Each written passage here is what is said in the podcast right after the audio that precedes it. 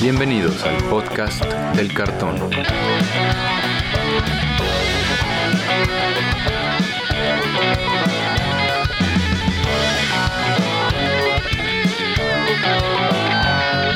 Arrancamos. ¿Qué tal amigos? Bienvenidos nuevamente al podcast del cartón, el podcast donde platicamos sobre todo lo que tiene que ver con el juego Magic the Gathering. Yo soy Andrés Rojas, también conocido como Chad, y me acompañan mis coanfitriones Antonio Teddy y Brian Romero. ¿Cómo están este inicio de año, amigos? ¿Qué tal, Chad? Brian, audiencia. Un gusto estar de vuelta con ustedes y eh, después de, pues yo creo que nos las ganamos, unas vacaciones. La verdad fueron cortitas, pero, pero se aprovecharon mucho. Bien contento de estar de vuelta aquí en el podcast, deseándole a todos nuestros escuchas un feliz año nuevo, que logren todas sus metas y que nosotros también logremos las nuestras. Hey, exacto. Brian, ¿cómo andas? Hola muchachos, pues un gustazo es que nos eh, reunamos de nuevo para regresar a grabar estos episodios. Ya, bien dice, te di unas vacaciones bien merecidas, bien, bien merecidas, también por ley, las que nos tocaban después de, de- del tiempo que llevamos grabando este podcast. Y muy bien, ¿no? Listísimo para platicar de todo eso que no hablamos eh, el año pasado, de lo que ha sucedido en estos pocos días de ya iniciado el año y de todo lo que hemos hecho, ¿no? Porque yo la verdad, a pesar, ¿no? De que este, estábamos de vacaciones, el Magic sigue dando, ¿no? Yo me le he pasado jugando el Vintage de Magic Arena, que ya la verdad es lo único que jugué en Magic Arena, que divertidísimo es jugar Vintage. Uf. Eh, me doy, me doy cuenta que si esto fuera como, si, si Vintage y Legacy fueran ta- también modernos, no fueran tan accesibles, así, pero tan, tan accesibles como otros formatos, yo creo que todo el mundo jugaría eso. Pero qué divertido, qué divertido la verdad está el, el- el Vintage de Arena. eh, y pues ahí, ahí andamos. Qué bueno. De hecho, teníamos ahí como la duda y de hecho también ya se empezaban a llevar a cabo los primeros torneos de Timeless. Ahorita invitacionales, obviamente, lo está organizando la comunidad, pero ya está invitando a gente de, de, pues como Andrea Mengucci, como Duke, toda gente esos que son los profesionales. Entonces ya están entrando a este nuevo formato que, como bien dice Brian, está llamando mucho la atención. Y pues si nos puedes comentar, Brian, como que estás jugando ahorita en Timeless, porque tengo entendido que es el formato de ricos para arena, ¿no? Porque creo que los brainstorms que son comunes en físico, pues aquí son raros, ¿no? Wildcards raras. Sí, de hecho me gasté un- tenía un montón de wildcards, tenía como 60 wildcards raras. Este, ya me quedan nada más como 15 de, de todos los que tuve que cambiar. Recientemente que metieron Fetchlands también por la adición de Tarkira a, Mag- a- a Magic Arena. Eh, sí me he gastado un montón de comodines. También este, me ha servido, ¿no? Que he estado comprando. He aprovechado un tip de nuestros amigos destaqueados, eso de, de juntar como que los oros y cuando es el cambio de expansión, comprar un montón de sobres, se siente como abrir dos cajas o un poquito más. Entonces eso también me ha ayudado a, a conseguir algunos comodines, pero sí me he gastado muchos. Y ahorita he estado jugando, eh, he estado tratando de hacer que funcione el Fénix, el ave, ¿no? Y set Fénix, porque qué bonito es recordar los tiempos cuando podíamos hacer Faithless Looting y descartar Fénix y revivirlos. Nada más ahí tengo de repente algunos problemas porque pues todo, todos los que han jugado Timeless en Magic Arena saben que es un formato que gira alrededor de eh, los Bowmasters, los arqueros de, de El Señor de los Anillos. Cierto. Orcish Bowmasters, entonces de repente brainstorma y te juegan un Orcish Bowmasters, es como de ¡ay, Jesús! ¿No? Este sí dura un poquito, pero bastante divertido. He estado jugando, te digo, he estado tratando de que funcione mucho este, este deck porque me, me divierte bastante. He estado jugando, obviamente, pilas de dinero, ¿no? En, en cuatro o cinco colores con Omnat y, y todas esas cochinadas que puedes este, acceder cuando juegas con todos los colores del Magic. Este, obviamente el, el Rakdos con Lu- Lu- Lurrus, Lurrus, ¿no? El, el Companion. También lo he estado jugando bastante. Entonces, pues con esos tres decks, como que me he estado ahí eh, divirtiendo mucho en, en el formato, porque estándar también está muy bueno, pero mm, Ujú. como me, me he desviado mucho por estar jugando Legacy, ¿no? Ah, y recientemente Elfos, Mono Verde Elfos No. con Natural Order. Buenísimo, buenísimo está en Timeless. Lo vi en, en un stream y dije, tengo que jugar Elfos. Ahí se me fueron otros como 12 comodines, pero ni modo, este, así se van este, esas cosas, para eso sirven, ¿no? Para tener esas, esas cartitas, pero muy padre, oye, la verdad sí, sí siento que ese formato le ha dado un giro muy bueno a Magic Arena.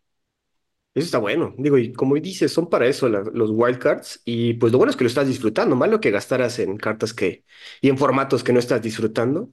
Y oye, pero yo, bueno, te digo, el, torneo que yo vi de Timeless, eh, Dimir Control se veía muy rudo, igual con Lurrus. No sé cómo lo has visto tú. Está muy bueno. Sí lo me toca jugar varias veces contra él en el, en los rankeados. Ujú, Yo no me gusta a mí jugar control en arena, principalmente porque lo juego en mi celular. ujú, claro. Y mi celular es esas versiones que ya no aceptan el Magic Arena. Ya no lo puedo descargar directo de la Play Store, entonces tengo que andar hackeando el sistema. Y la verdad, de repente me corre muy lento, ¿no? Y se me traba Ah, un poquito. ajá. Entonces, sí, este, ya en el momento en que tienes como que, ay, voy a responder y todo esto, y tengo que jugar mis counters y así, pues mejor no juego control, mejor me voy a, a cositas más agro. Por eso Elfos ha sido como una opción increíble, Ajá. ¿no? Este, para estar jugando, pero sí, este, control no me gusta, sí es un buen deck, sí se está jugando bastantito, sí, todo lo que lleva negro, obviamente, ¿no? Este, Mm, es que sí puedes jugar Orchid Bow Masters y también puedes jugar Brainstorm, Y está Ritual, ¿no? También.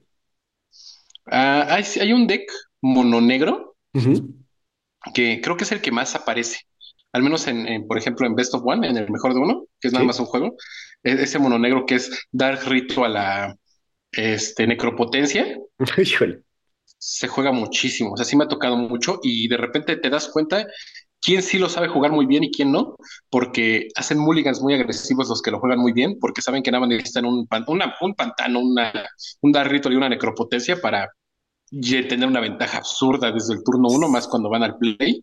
Ajá. Entonces, este, sí me ha tocado así de repente, Mulligan a cuatro, listo, ¿no?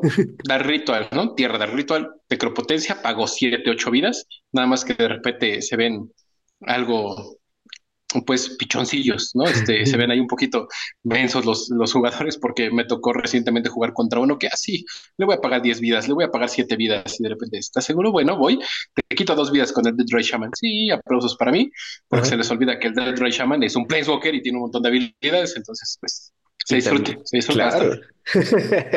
Exacto. Creo que, digo, estamos muy mal acostumbrados a que necropotencia solo le usemos en Commander y con 40 vidas es muy diferente, ¿no? Justo les iba a decir, ese deck fue muy famoso en, en el verano de, en, en el verano negro, ¿no? Que le llamaron, Del donde, 94. ajá, se jugaba Darrital, se jugaba Necropotencia, se jugaba Lake of the Dead, Ajá. y, y no me acuerdo con qué ganaba el deck, pero así súper agresivo, Sí, súper agresivo de que, de como lo está platicando Brian. claro. Digo, eso No también, manches, Terry, pero en el 94 la mayoría de nuestra audiencia todavía andaba en pañales. eso sí, para todos, todas las personas que todavía no sabían qué onda en el 94, ahorita están aprendiendo de las viejas, las viejas prácticas del Magic. es más, hay gente ahorita, hay muchos jugadores de Magic actuales que no saben qué es el invierno Eldrazi. Exacto, güey. Y les, y les estás hablando de, de algo que pasó en el 94, o sea, no, no, Hace, o sea, hace 30. así, sí, o sea, le quitamos dos ceros al peso, dos o tres ceros al peso y se jugaba Darritos. Eso es lo único que necesitas saber de esos años. Pues qué bueno, la verdad. Teddy, ¿tú qué hiciste en vacaciones? Creo que no, no le entraste al Magic Arena, No, ves que no juego Magic Arena. Lo estoy pensando, pero todavía no encuentro algo pero ya me estás, ya, encontraste algo que te atrapó. Cuéntanos. Ya encontré algo que me tapó. Bueno, la verdad es que eh, yo no quería, pero eh, al final sí terminé bajando Fortnite y eh, me la he pasado muy, muy divertido. Entonces, es un juego que, que se me hace muy entretenido y padre, ¿no? Y por ahí también eh, tuve un viajecito a, a Tampico, que por fin tocó Tampico y, y me cambió un poco la perspectiva de, de esa ciudad. Está padre. Ah, pues muchos saludos si es que alguien nos escucha en Tampico. Oye, pero no, no te hagas, regresando a Fortnite, nu- nunca pensamos que, que, que tú fueras de ese clan de los niños rata. Pues no sé por qué el apodo, pero está muy divertido. O sea, ¿qué me gusta de Fortnite? Que de entrada pues no, no tuve que pagar nada para poder jugarlo y te dan ahí skins genéricas y pues así estuve un buen rato.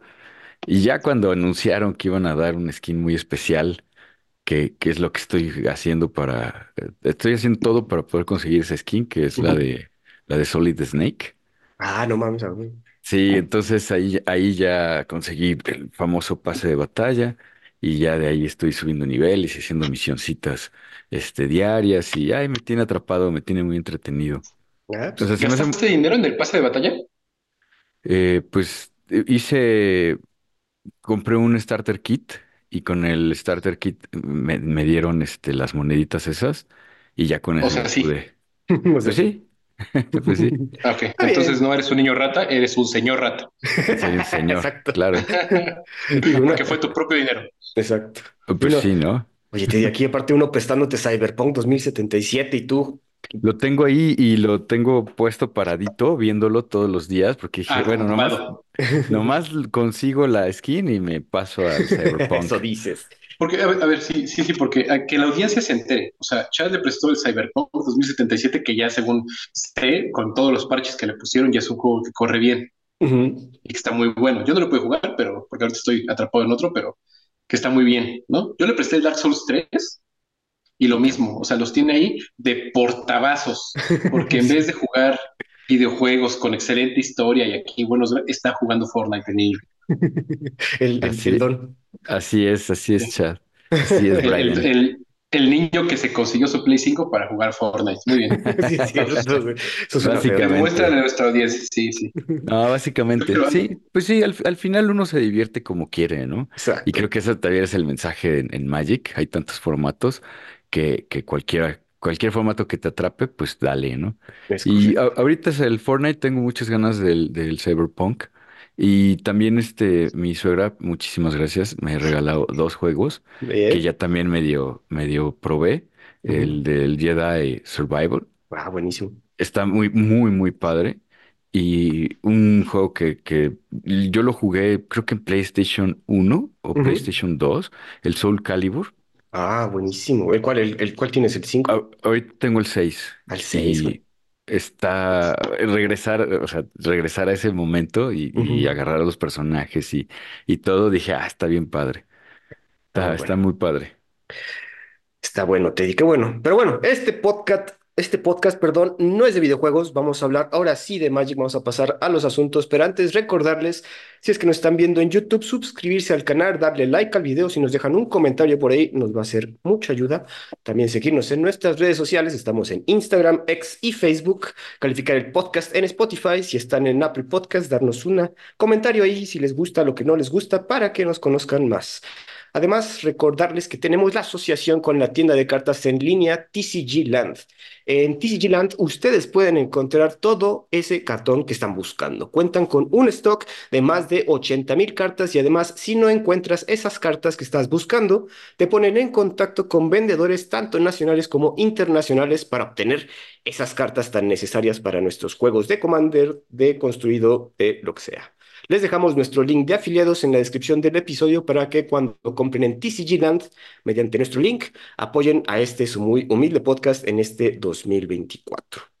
Y ahora sí, entrando al asunto de Magic, obviamente en nuestro último episodio pues estuvimos todos muy joviales, muy felices, dando nuestras, pues, nuestras opiniones de lo mejor del año en cuanto a este juego. Sin embargo, no se nos olvida que Wizards of the Coast hizo varias cositas y ha estado en, no digo controversia, no digo drama, pero sí cosas que hay que pues, reclamarles, ¿no? Por si no saben, antes de vacaciones, por ahí del 10 de diciembre, Hasbro anunció an- despidos para la mayoría de sus, pues, de sus, ¿cómo sería? De sus departamentos y obviamente Wizards of Sus the Coast colaboradores. sus colaboradores. eh, y obviamente afectó esto también a Wizards of the Coast. Se habla que despidieron alrededor de 1.100 miembros de la compañía, entonces bastante. Eso además de haber despedido, híjole, el año pasado también a inicios habían despedido a 800 personas, entonces estamos hablando que casi perdió el, como que el 20% de su fuerza laboral, lo cual es significativo para una empresa que según esto, número uno, obtuvo el, ahorita regresamos a lo de los videojuegos, ganó el mejor videojuego del año Baldur's Gate 3 y también pues Wizard estaba reportando que los sets han estado vendiéndose como pan caliente y han obtenido pues grandes ganancias. Eso no evitó que Hasbro decidiera pues dejar a esta gente libre, ¿no? Despedirla. Eh, pues esto, como no lo comentamos a final del año pasado, como comentamos, estábamos como con todo lo, lo bonito que nos dejó el año, pero ahora sí venimos a rendir, bueno, a hablar de estas situaciones. Como ven, eh, Brian, Teddy, esta situación de los despidos de Hasbro Wizards of the Coast. Eh, no sé si, si Brian quiera comentar, si no, eh, yo, yo quería como plantear un escenario, ¿no? Ujú, Y lo hemos platicado mucho aquí en el podcast. el problema que tiene Wizards of the Coast sigue y seguirá siendo Hasbro. Y es que hay una tendencia muy fuerte a que incluso los niños ya no juegan con, Está con cañón. juguetes. O sea, ya, ya no juegan con juguetes. Creo que, eh, no sé si lo comentamos aquí en el podcast, pero si no, eh, lo repito. eh, El, en México al menos tenemos una cultura como, como más tradicional Ujú, y entonces nuestros juguetes todavía pueden sobrevivir porque ah, estamos hablando del yoyo, el trompo, pues las matatenas, las canicas, el avioncito, ese tipo de juguetes clásicos que, que creo que todos hemos eh, tocado al menos una vez, ¿no? ujú. A diferencia de, pues no sé, G.I. Joe es de Mattel, pero, pero pues no sé qué haga Hasbro, ¿no? Los Transformers. Los Transformers. Y, y sí, los Transformers están muy padres y todo, pero lo- la, digamos, la, los niños de hoy en día eh, ya no les llama la atención estar jugando con, con juguetes.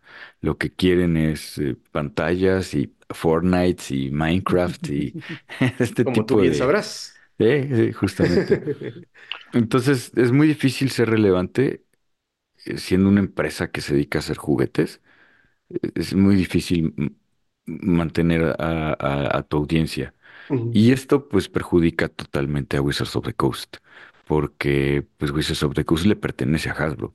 ujú, Entonces, aunque no quieran, ellos tienen que rendir cuentas y aunque Wizards of the Coast le vaya muy bien y hagan las cosas bien, pues viene la, la corporación y, y te dice, hey, este, mi acción está para abajo, eh, ¿cómo van las ventas, no? Entonces, a lo mejor la acción de Hasbro va para abajo, pero la acción de Wizards of the Coast va para arriba. Entonces, pues ni modo, ¿no? Ahí en, en cuestión de administración financiera hacen un chorro de circo, maroma y teatro, como decimos acá, ¿no? Para que todo se vea muy bien, ¿no? ujú. Ahorita lo que comentas de que los niños ya no juegan con juguetes. Este año en, nosotros tenemos la fecha de Día de Reyes.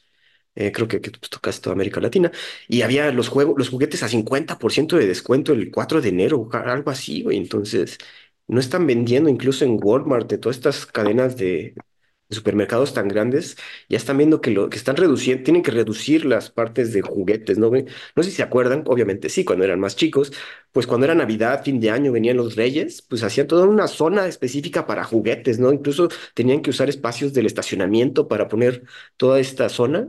La ahora juguetería que era el juguetrón y juguetirama, ¿no? Eso, algo así. Sí. Y sí, ahora sí, ya no. Ahora ya los niños, como bien dices, prefieren una tarjetita con dinero para que puedan comprar sus skins de Fortnite que un muñeco, ¿no? Que, que algo así. Entonces, sí hay una crisis ahí que tiene que solventar tanto Hasbro y a partir de ahí, pues Wizards of the Coast. Pero y, también, digo, no hay que ser honestos. También el juego que nosotros estamos estamos comentando, Magic the Gathering, pues nuestro, los que lo juegan no son niños, güey. O sea, no, digamos que el promedio de edad ya está por arriba de los 25 veintisiete Entonces, también ahí es algo que Wizards eventualmente se va a tener que dar, que dar cuenta y de a ver cómo pueden abrir nuevos mercados, ¿no? Creo que va, creo que va mucho por allí. Es muy claro que el, juego de cartas no es un juego para niños, es un juego, vamos a decir, para adolescentes, porque dice arriba de 13, ¿no? De 13 para arriba, ¿no? Es un juego para adolescentes o adultos Es un juego que también te pide eh, ciertos ingresos porque pues las cartas cuestan. Incluso en arena a lo mejor eh, jugando mucho y dedicándole mucho tiempo puede que te, que te salga gratis. Sin embargo, cuando quieres, ¿no? La inmediatez de tener la carta que te hace falta, pues le tienes que gastar, ¿no? Que es el modelo de negocio, ¿no? El juego es gratis, pero eh, viene con ventas incluidas dentro del juego. Exacto, el primer pay to win. El, ajá. y, y ahora también hay otra cosa, eh, al menos en Estados Unidos tiene una crisis eh, fuerte, una Ujú. crisis política, una crisis económica muy, muy dura. Eh, no lo quieren decir, pero pues están en recesión. Y, Y es que, y bueno, es, muchas empresas ya están dándose cuenta que no, digo, Wizards y Hasbro fueron las que comentaron sus despidos, pero muchas empresas están haciendo ya eso, güey. Hombre, ¿no Que viste sí, la cantidad de despidos de Facebook y Google? Ajá, también, o sea, todas esas empresas tecnológicas se están dando cuenta que sí viene esa recesión muy dura, entonces yo creo que por eso están tomando estas medidas. Recientemente también vi la noticia de que esta, la empresa, bueno, no, la plataforma Twitch lleva más de no sé cuánto, cuántos años y hasta hoy no es reditable, güey. Entonces se mantiene gracias a, a Amazon. Amazon, es que es de Amazon y Ujú, Amazon la va a sacar a flote porque le saca dinero de otras, de otras ramas de la empresa, ¿no? Di- Digo, la, la parte más ren- redituable de Amazon ni siquiera es la venta, No, es- no son, son son los sus servidores. servidores, son Ujú, sus servidores, es, es su, su parte de negocio que más, más les deja. Eh, eh, yo, yo quer- yo quería plon- poner en la mesa este tema de las crisis y, y justamente los despidos de las tecnológicas y demás. Y es que a lo mejor como que Hasbro está siendo muy, mm, ¿cómo decirlo? Muy necio en, en, en no querer cambiar su giro, en no despedirse de Monopoly o no despedirse. Y, y no se tiene que despedir, ¿no? Es que no nos interesa que hagas Monopoly de 400 versiones. El juego sigue siendo el mismo, es igual, igual. O, o los Transformers que me los pongas hasta en los cereales, literalmente, ¿no? Entonces no, no es necesario. Es, es ver qué funciona, qué no funciona y, y- y otra de las, de las crisis que, que tiene Estados Unidos es que mucha gente no quiere hacer los trabajos que estaban haciendo. Ah, En- entonces, la gente cree que tienen que ganar más o que tienen que hacer otros trabajos porque ese trabajo eh, no lo quiere hacer, ¿no? también. Entonces se van a paro, el gobierno les da un chequecito y ahí es donde viene un cuello de botella y, y otra crisis, ¿no? Eso le suma más a, a una crisis económica. Por eso decía que no nada más es económica, sino también tiene una crisis política. Y al final estas empresas, Wizards y Hasbro, pues viven y rinden cuentas en, en Estados Unidos, ¿no? Claro. Brian, ¿cómo ves este asunto de los despidos de Wizards of the Coast? Pues a mí me encanta escuchar cómo se ve todo esto desde el, el ojo del boomer, ¿no? Que, que tiene, que tiene tele. Porque yo la verdad, por ejemplo, yo tengo un sobrino, ahorita, ahorita que hablaban de la, de la baja, de la baja compra de juguetes, entre comillas, yo tengo un sobrino y vino a pasar las fiestas navideñas con nosotros. Tiene dos años, ¿no? Y ahorita está en el momento en que le encantan los dinosaurios. Ah, Si claro. fuera más grande y le encantaran los dinosaurios, Ixalan para él. Pero Ujú. como no lo es, más o menos como desde el 20 de diciembre, yo ya andaba recorriendo jugueterías para comprarle sus regalos y yo sí veía mucha gente. O sea, yo, yo de por sí soy una Ah, persona que recorre mucho, todo el tiempo, siempre que va al súper, el área de juguetes. ¿Por qué? Porque colecciono Hot Wheels. Entonces, siempre hay que ir a echar un ojo a ver si hay alguno nuevo que quiera yo comprar. Y Y veía mucha gente, y desde, ¿qué será? Como, digo, desde más o menos mediados de diciembre, veía mucha gente en, la red de juguetes, muchos papás comprando, y cerca de las, de, de las fechas de Reyes que pusieron esos descuentos en los juguetes, porque obviamente eh, a lo mejor mucha gente no lo sabe, se resurten juguetes nuevos en enero, pero de una manera muy fuerte en todo el país, porque normalmente los envíos no pasan de Estados Unidos a México a finales de diciembre, principios de enero. Oh, ok. ¿no? Entonces, este, de repente, a mediados de enero llegan así envíos de juguetes al por mayor a todas las tiendas y ya es como de, pues, por eso están esos descuentos, porque necesitamos deshacernos de todo eso que ya tenemos desde el año pasado, ¿no? Porque pues todos los juguetes que ahorita veías en descuento los tienen desde mediados de este año, del, del año pasado, ¿no? Ya necesitan como que sacarlos y se aprovechan, ¿no? Para comprar algunas cosillas. Pero sí vi a muchos papás, entonces este efecto de no comprar juguetes muy posiblemente sea de el primer mundo, ¿no? De Estados Unidos, a donde nosotros no lo vemos, no lo percibimos, y donde se vea un poquito, este, pues mayor, ¿no? Como que esta diferencia de, de la venta de juguetes, porque si funciona como el Magic, ¿no? Por ejemplo, la, la diferencia, por cada sobre que se compra aquí en México, se compran como 10 mil en Estados Unidos, Seguro. ¿no? Entonces, si lo ponemos a, a, a, a, los juguetes, seguramente pasa lo mismo, seguramente es gente comprando menos, porque pues ahorita ya tenemos aquí, por ejemplo, un señor diciendo que Fortnite es lo mejor que le ha pasado en este principio de año, porque se está divirtiendo un montón, y entonces, pues los niños dicen, claro que sí, tiene razón, es verdad, Fortnite es súper divertido, ¿no? Y pues este, estamos, ¿no? Pasando a esa época donde necesitamos otros, otra, otro tipo de entretenimiento para los infantes, y se nota mucho que Wizards o Hasbro, ¿no? Eh, voy a pensar que es Hasbro, porque voy a pensar que, que la empresa en general, no, no, es como que haya dos, dos personas, una muy grande que es Don Hasbro y una muy pequeña que es Don Wizards, y, y que lo estén haciendo bullying esto, ¿no? Sino que nada más es una sola persona que controla todo. Y, y por ejemplo, en, en, en, Wizards of the Coast vimos que el enfoque en Dungeons and Dragons fue perfecto el año pasado, tanto con la película como con el videojuego Baldur's Gate, Triunfaron muy cañón, ¿no? Y como que supieron dirigir ese tema de Dungeons and Dragons que yo no he escuchado a ningún joven, y convivo con muchas, mucha gente joven, decir que juega Dungeons and Dragons. Nadie, No, pero sí los he escuchado de ver que han escuchado del videojuego, algunos que lo han jugado y que la mayoría han visto la película. sí. Entonces, sí es como que digo, ah, sí le están lle- llevando por una dirección correcta, ¿no? Magic, pues mientras nosotros los señores compremos cartas, ya sea para jugar Commander o cualquier otro formato, por montones, pues ahorita no es como que un riesgo. Y lo único que no ha sabido como que dirigir hacia algún lado es como, pues, Transformers, ¿no? Ah, Monopoly, que Ujú. estamos viviendo en años de coleccionistas y que por eso hay 400 versiones de Monopoly, porque si tú coleccionas cosas de Game of Thrones, ahí está tu Monopoly de Game of Thrones, porque si, te- si tú coleccionas cosas de Mario Bros, ahí está tu Monopoly de Mario Bros. Entonces, pues un poquito como que esas versiones van enfocadas hacia todos esos coleccionistas que ahorita eh, van como que en crecimiento la gente que colecciona y en Magic también, o sea, en todas las cosas que se coleccionan, de repente ya hay más gente porque ya se está tratando como, pues, oye, ¿qué tal si invertimos en acciones? ¿Y ¿Qué tal si compras esto y lo guardas un rato y va a subir de precio porque así funciona el coleccionismo? Ujú.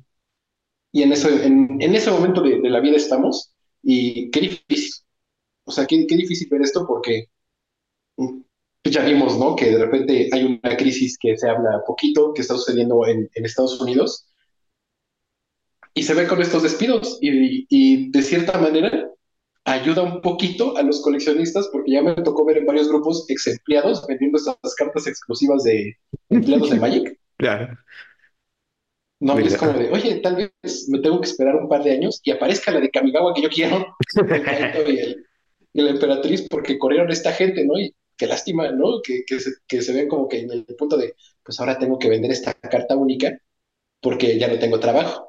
Es que sí es el asunto. Ahorita comentaste algo muy interesante, porque como bien dices, Dungeons and Dragons sí tuvo un buen empuje este año, con, tanto con la película como con el videojuego. Sin embargo, eh, ese empuje y esa dirección pues se vieron mermadas por las malas administraciones. Comentaba el, en su speech de agradecimiento el director de Baldur's Gate 3, bueno, no es su speech, creo que después lo comentó, habló que gracias al equipo de Wizards of the Coast que nos ayudó para hacer este videojuego, lamentablemente ya nadie del equipo que nos ayudó para hacer este juego trabaja para Wizards of the Coast en estos momentos que estoy recibiendo este premio. Eso nos habla de que, o sea, no le pone, o sea, la administración no le pone atención a lo que le podía estar generando dinero. Igual la película, ahorita estamos leyendo que Wizards está, bueno, que Hasbro está en proceso de vender su- la parte que es, eh, que hizo la película, la productora E1, pues quiere venderla. Entonces también lo ven como un lastre y no como una parte que les pueda hacer dinero, güey. Otra vez. Y se viene ahorita también el 50 aniversario de Dungeons and Dragons y pues estás corriendo gente, cabrón. Eh, híjole, no sé, una situación que, pues obviamente a nivel, a esos niveles no tenemos tanta idea, pero yo creo que son pues cosas que, errores de administración muy feos y que también no, no, no, los que toman decisiones pues no se, no, no toman cargo de las, de las decisiones que toman, valga la redundancia, porque el señor este, Christopher Cox, creo que sí se llama Christopher, se me fue el nombre, Chris Cox, que ahorita ya antes era el CEO de Wizards of the Coast, ahora este es el CEO de Hasbro, el señor va a seguir recibiendo su bono de 9 millones. O sea, eso nunca lo desmintieron y sigue ahí recibiendo igual. También en Wizards of the Coast, la directora también va a recibir su bono. Y ponían el ejemplo, creo que ustedes sí lo, o quizás te no, pero tú, Brian, sí, que este ejemplo de Nintendo cuando estaba la consola de Wii U. Eh, si bien saben, el Wii U fue un, un- una catástrofe para Nintendo y no vendió nada, nadie se acuerda de esa consola y pues obviamente pues sufrió la empresa. Sin embargo, no despidieron gente, lo que hizo el señor Iwata, el que era en entonces el CEO de Nintendo, decidió mejor cortarse a la mitad del sueldo antes que despedir gente y seguir proveyendo pues buenos videojuegos, ¿no? Y eso pues significó que saliera el ah, Switch y ya con eso pues compensar toda esa mala racha que traían del Wii U. Perdón, te di. te- te- no te iba a interrumpir porque ah, es que, chat, la cultura en Japón es bien diferente. O Claro, sea, claro, pero... bien diferente. Incluso la cultura corporativa y la cultura financiera. Es que ahí te va. O sea, por ejemplo, Japón, Sony lleva mm, muchísimos años en crisis, lleva muchísimos años en, en, en, en América consideraríamos bancarrota, Ujú, pero como funcionan las finanzas ahí en Japón es, ¿no? Es una empresa japonesa que no puede desaparecer. Y, y entonces, cuando las empresas estas están en una crisis, el gobierno las, la- las financia. Y ujú. cuando les va bien, las empresas pagan de vuelta al gobierno lo que el gobierno les dio. Es una cultura financiera bien diferente que, Sí, yo- que yo yo celebro. entiendo. A ver, y, y- Ujú, y yo celebro lo que tú estás diciendo.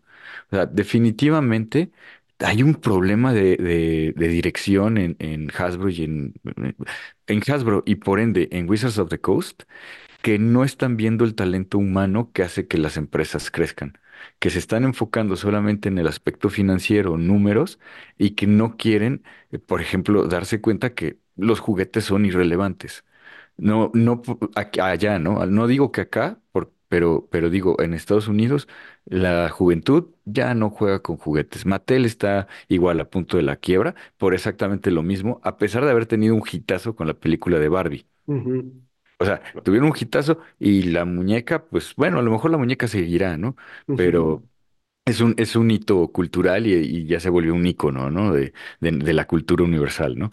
Pero eh, a, lo que iba es que estoy totalmente de acuerdo contigo en que l- cuando tienes una corporación y cuando tienes este, esta junta de gobierno y, y tu board y tienes que estarle rindiendo cuentas al board y cómo va la acción y todo, eh, pierdes un poco el aura de lo que es crear eh, un juego, de lo que es crear una película, de lo que es contar una historia, de lo que es escribir un libro para Dungeons and Dragons. Y que, pues sí, a- en 30 años eso se ha ido diluyendo y pues, cada vez es más importante para Hasbro, eh, los numeritos y el bono para los, el CEO y el CEO y el CFO, eh, Ujú, que, que el empleado que te, que te creó el juego, ¿no? O que se le ocurrió la idea de hacer una película de Baldur's Gate con Chris Pine y, con, y, y empezó a trabajar en un guion y, sí, o sea, claro. ¿Dónde están los reconocimientos a esas personas, no? El, chiste del, del capital humano es que ese capital lo pudieras contabilizar y realmente pudieras eh, eh, reconocer, ¿no? No sé cuántas personas trabajen en, en Wizards y en, y en Hasbro, pero al parecer son muchas, ¿no? Son muchas, pero ya menos, ¿no? Pero cada vez son menos, ¿sí? o sea, estamos diciendo que el 20% de su mano de obra eran 1900 personas. Pues sí, sí, sí son bastantitas. Eh, pero algo más que comentar antes de pasar al, al siguiente castigo contra Wi- No, no es cierto. Brian. Pues que yo, yo siento que mucho de esto también tiene que ver con otro tema que vamos a hablar, Mm, que ahorita vamos a vamos, ahorita comentar. vamos. Está todo bien. Eh, entonces ahorita pasamos al siguiente, nada más comentar también que ya estamos viendo lo que sucede cuando despides a gente y no planeas los despidos. Si bien recuerdan, hay como el early access para los creadores de contenido al nuevo set, a lo que sería ahorita Murders at Karlov Mansion. Pues ahora no se va a llevar a cabo el streamer event porque pues obviamente Wizards despidió a la persona encargada de organizar todo esto. La, encargada de- del contacto con los influencers, creo que se llama Jessie, nos podrán ahí comentar, bueno, dar el nombre verdadero en los comentarios, pero Lo pues no sabríamos si nos hubiera contactado, Obviamente sí, pero como no, ni, ni sabemos cómo se llamaba, ni la topamos, tal vez por eso la corrieron. No, no, tampoco, tampoco. Pero bueno, ya es un evento que todo el mundo esperamos. Por ejemplo, por bueno, aquí sí hay varios streamers mexicanos que y latinoamericanos que sí entraban al evento. Saludos a todos los que sí entraban, nosotros no, pero pues ya no se va a llevar a cabo, ¿no? Es, es uno de los primeros en pagar los platos rotos. Eh, nada más dejen, y ahora sí ya pasamos a lo que sigue, bueno, también en, durante estas vacaciones se llevaron a cabo distintos torneos, tanto de pionero, estándar, eh, más que nada sus formatos. Y lo que estaba contando la gente durante estos eventos es que no estaban encontrando las cartas necesarias para jugar sus decks. También muchos jugadores, y es que eso, creo que Brian nos puede comentar más de esta, de este problema, no problema, sino estrategia de los jugadores de Magic de mandar a pedir sus cartas y llegar al evento y obtener sus cartas ahí. O sea, que no encuentras todo tu sideboard, entonces confías en que los vendedores que van a estar en el evento puedan darte esas cartas. Sin embargo, en estos eventos de, clasificación, los RSQs en diferentes lados como Estados Unidos, en Europa, se dieron cuenta que varias de las cartas Staples para decks de Pionero pues no estaban a la venta. No había, había un problema de stock en las tiendas que estaban en los eventos de RSQs. Entonces no podían obtenerlos, no podían jugar y pues varias gente se empezó a quejar de que las tiendas ya no tienen el stock necesario para lo- el juego organizado. ¿Cómo ven? Pues aquí ya pasó. Yo fui una de esas personas que se la pasó dos días, día y medio, día y medio buscando cartas para un amigo. Saludos a Simón. No, él no tengo mi deck completo, pero ching, eso me lo van a resolver mis amigos y te lo resolvimos de todos modos, ¿no? Pero ya nos pasó estar buscando cartas para tratar de, comple- de completar un deck, lo cual era muy común entre tiendas, dealers, ¿no? Y, y amigos, ¿no? Conocidos de otros estados. Siempre, ¿no? Uno llega y de repente me faltan estas dos cartas o a la mera hora vi que en el cyborg de esta lista llevan estas cartas y siento que esa es la tech para ganar este torneo y lo terminas haciendo y consiguiendo ahí. Pasa a todos los niveles de juego, pasa con todo tipo de jugadores, o sea, hay profesionales que terminan haciendo eso, Ujú. no, no, no, no es nada más con, ay, este, es que yo nada más juego Magic Arena, no, no, no. De repente sí llegan así personas como de que, ay, mi equipo y yo estamos buscando estas cuatro cartas, somos ocho personas, seis que han hecho Pro Tour durante seis años consecutivos, ¿no? Y aún así no tenemos todas las cartas para, para jugar este torneo. Pasa todo el tiempo y ahorita siento que hay una capare de Magic fuertísimo por muchas otras personas y pasa porque poco a poco he estado viendo, al menos por ejemplo aquí en México, que esa creciente de yo ya no quiero venderle las cartas a las tiendas, pasa más, ¿no? Porque de repente, ah, es que las tiendas compran muy barato. Pues sí, ¿no? Porque no se, se tienen que tener una ganancia. Muchas veces esas cartas que tú les vendes no las venden luego, luego.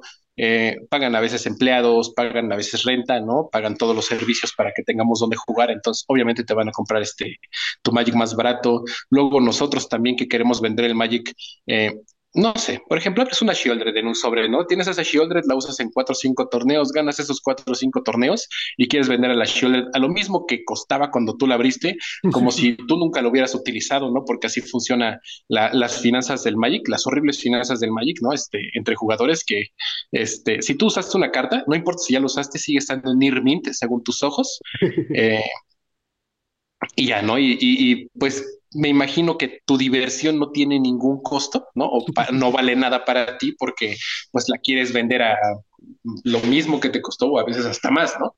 Y así pasa muchas veces y, y de repente se queda el, el- las cartas atoradas con un montón de gente, con estas grandes mentes de las finanzas del Magic que se las quieren, eh, pues como les decimos, ¿no? Las, las ballenas esas que acaparan un montón de cartón y lo quieren guardar al infinito para que después la vendan bien caro Y ya no hay, ¿no? Y de repente ya no encuentras y le vas preguntando por un montón de tiendas, eh, tiendas que son internacionales a veces, ¿no? Que, este, oye, pues estoy buscando esa carta, no hay, no existe. Y yo fui la primera persona que llegó al venue y no tenían desde un principio, ¿no?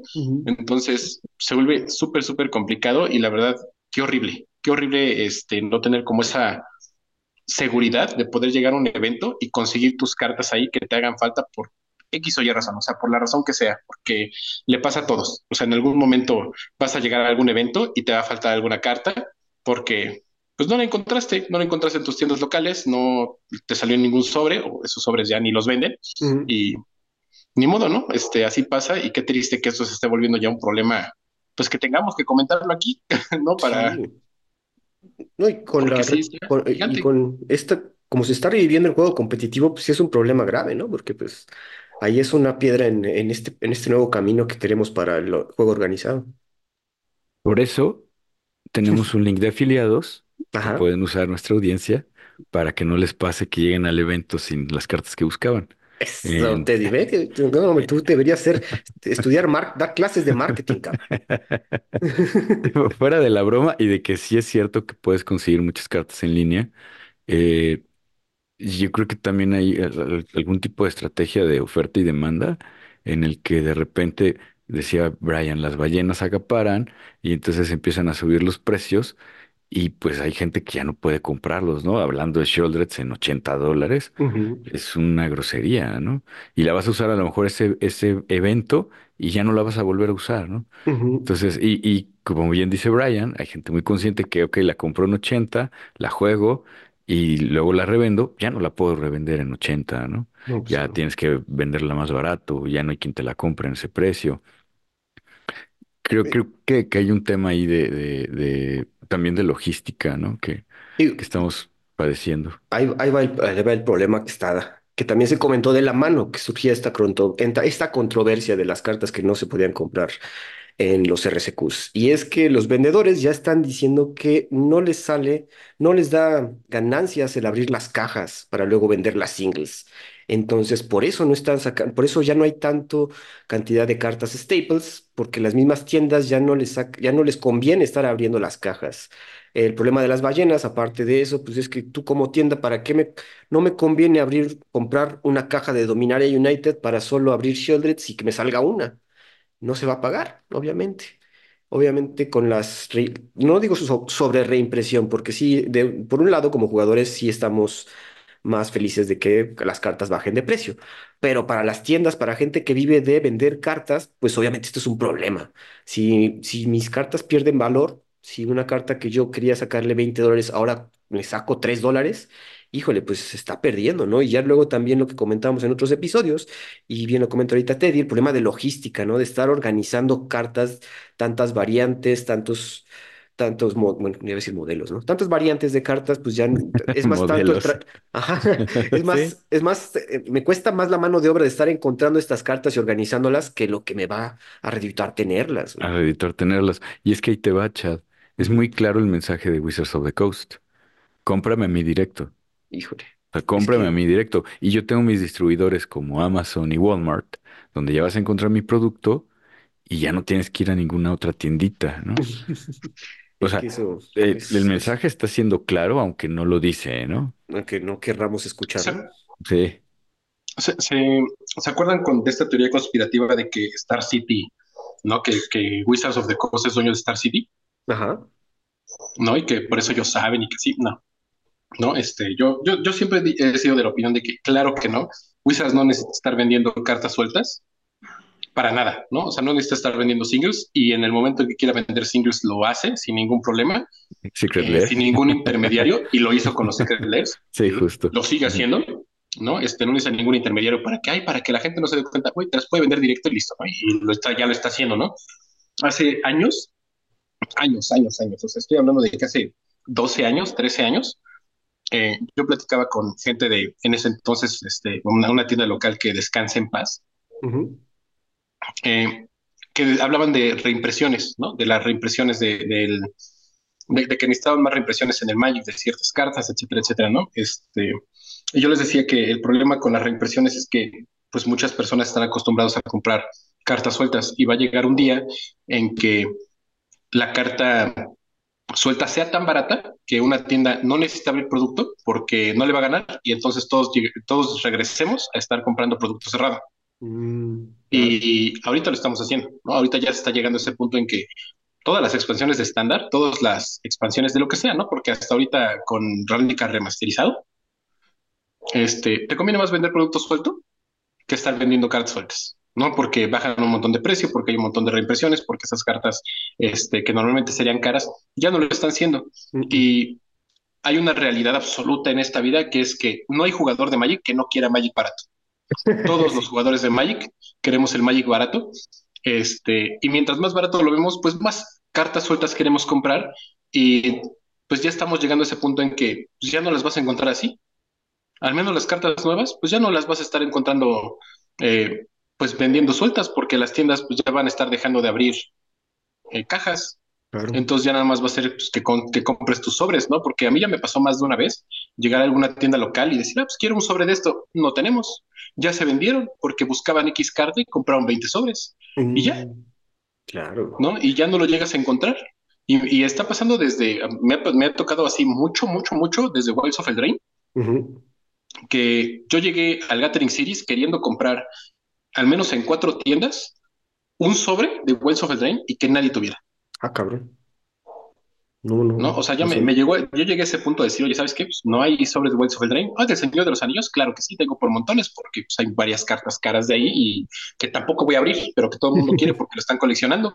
Entonces, eso sí tenemos, pero de Wilds of Eldraine, nada, nada de lo que era de de estándar. Y ahorita con Ixalan, No he, no he ido a, a- a algunas tiendas locales porque he estado llenísimo de trabajo en, en- en estas fechas, pero estoy segurísimo que pues muchos sobres no han de tener. Claro, güey. Es que sí, quizás estamos ante un nuevo paradigma de cómo comprar Magic. Obviamente sí, todo, bien dice Brian, todos queremos Magic barato, pero híjole, pues vemos los despidos, vemos toda la situación que tiene Wizards of the Coast que está presentando, que prefiere ya venderle directo al consumidor a través de Amazon. Entonces, quizás estamos ante un paradigma nuevo de, de formas de adquirir Magic, ¿no? Específicamente, pues para aquellos que son más competitivos, que son los que necesitan cuatro copias de una carta y pues sí las necesitan para, para participar en un torneo, ¿no? Justamente, Y, chat. Yo creo que sí es, es muy claro. Y este nuevo paradigma se presentaba desde hace como tres o cuatro años, cuando empezó Wizards of the Coast a tratar de vender a través de Amazon. Ujú, Yo creo que por ahí generaron el modelo de negocio, de ver cómo era rentable, cómo, cómo se podía hacer. Y este es el plan y estos son los, los resultados de esa planeación de hace tres, cuatro, cinco años. ujú. y, Ah, y es, y, y ya estamos, o sea, va a llegar un día en que digamos, oye, ¿cómo, cómo antes una Shockland costaba de 15 dólares para arriba, la que sea? ¿Cómo llegamos al punto en que todas cuestan de 10 dólares para abajo? Ah, pues este, nada más se necesitó que despidieran a 1900 personas, este, imprimieran tanto producto que hubiera un hartazgo generalizado por parte de los jugadores, eh, las tiendas dejaran de abrir sobres para vendernos cartas sueltas y gracias a todo eso, las Shocklands ya cuestan de 10 dólares para abajo. Qué padre que ya puedas tener cuatro versiones de cada una foil en todos tus commanders porque pues ya te armaste 200 commanders en los 10 años que tienes jugando commander. Y pues así estamos. Ah, En Así ese punto estamos estamos. del Magic. Ah, en ese punto estamos del Magic. Pues bueno, vamos a pasar a otro siguiente tema, otra noticia. Y pues fíjense que ya va a cambiar el modelo de distribución de los Secret Layers. Eh, si bien se acuerdan, los Secret Layers se supone que están impresos de acuerdo a la demanda. Entonces, Wizards abre la convocatoria para que pidan ustedes qué Secret Layers quieren y de acuerdo a la demanda es la cantidad que vamos a imprimir. Esto te traía sus problemas, pues de repente había Secret Layers que tardaban meses en llegar y pues incluso años aquí en Latinoamérica, con no llegaban. Mayoral, o no llegaban, exactamente, que el deck, de- me acuerdo el de Flip, el de las, el de los, ¿cómo se llama? El de los volados, el de Flips, tardó fácil un año en llegar, entonces ese asunto parece que Wizard se dio cuenta que mucha gente no, no, no estaba de acuerdo y decidió cambiar el modelo a impresiones limitadas. Se ve que ya saben como cuántos Secret Layers tienen que imprimir y cuántos van a vender más o menos, entonces ya pueden hacer una estimación de cuántos necesitamos imprimir para no tener también stock ahí parado, ¿no? Esto pues tiene sus ventajas. Claramente la principal es que van a poder llegar rápidamente los Secret Layers a tu casa, más rápidos de lo que antes llegaban. Sin embargo, pues ya se van a hacer, o sea, nada más va a haber una cantidad limitada. Si alguna ballenita por ahí llega y compra un Secret Lair que esté muy, muy demandado, pues digo, ya vas a tener que sufrir para conseguirlo.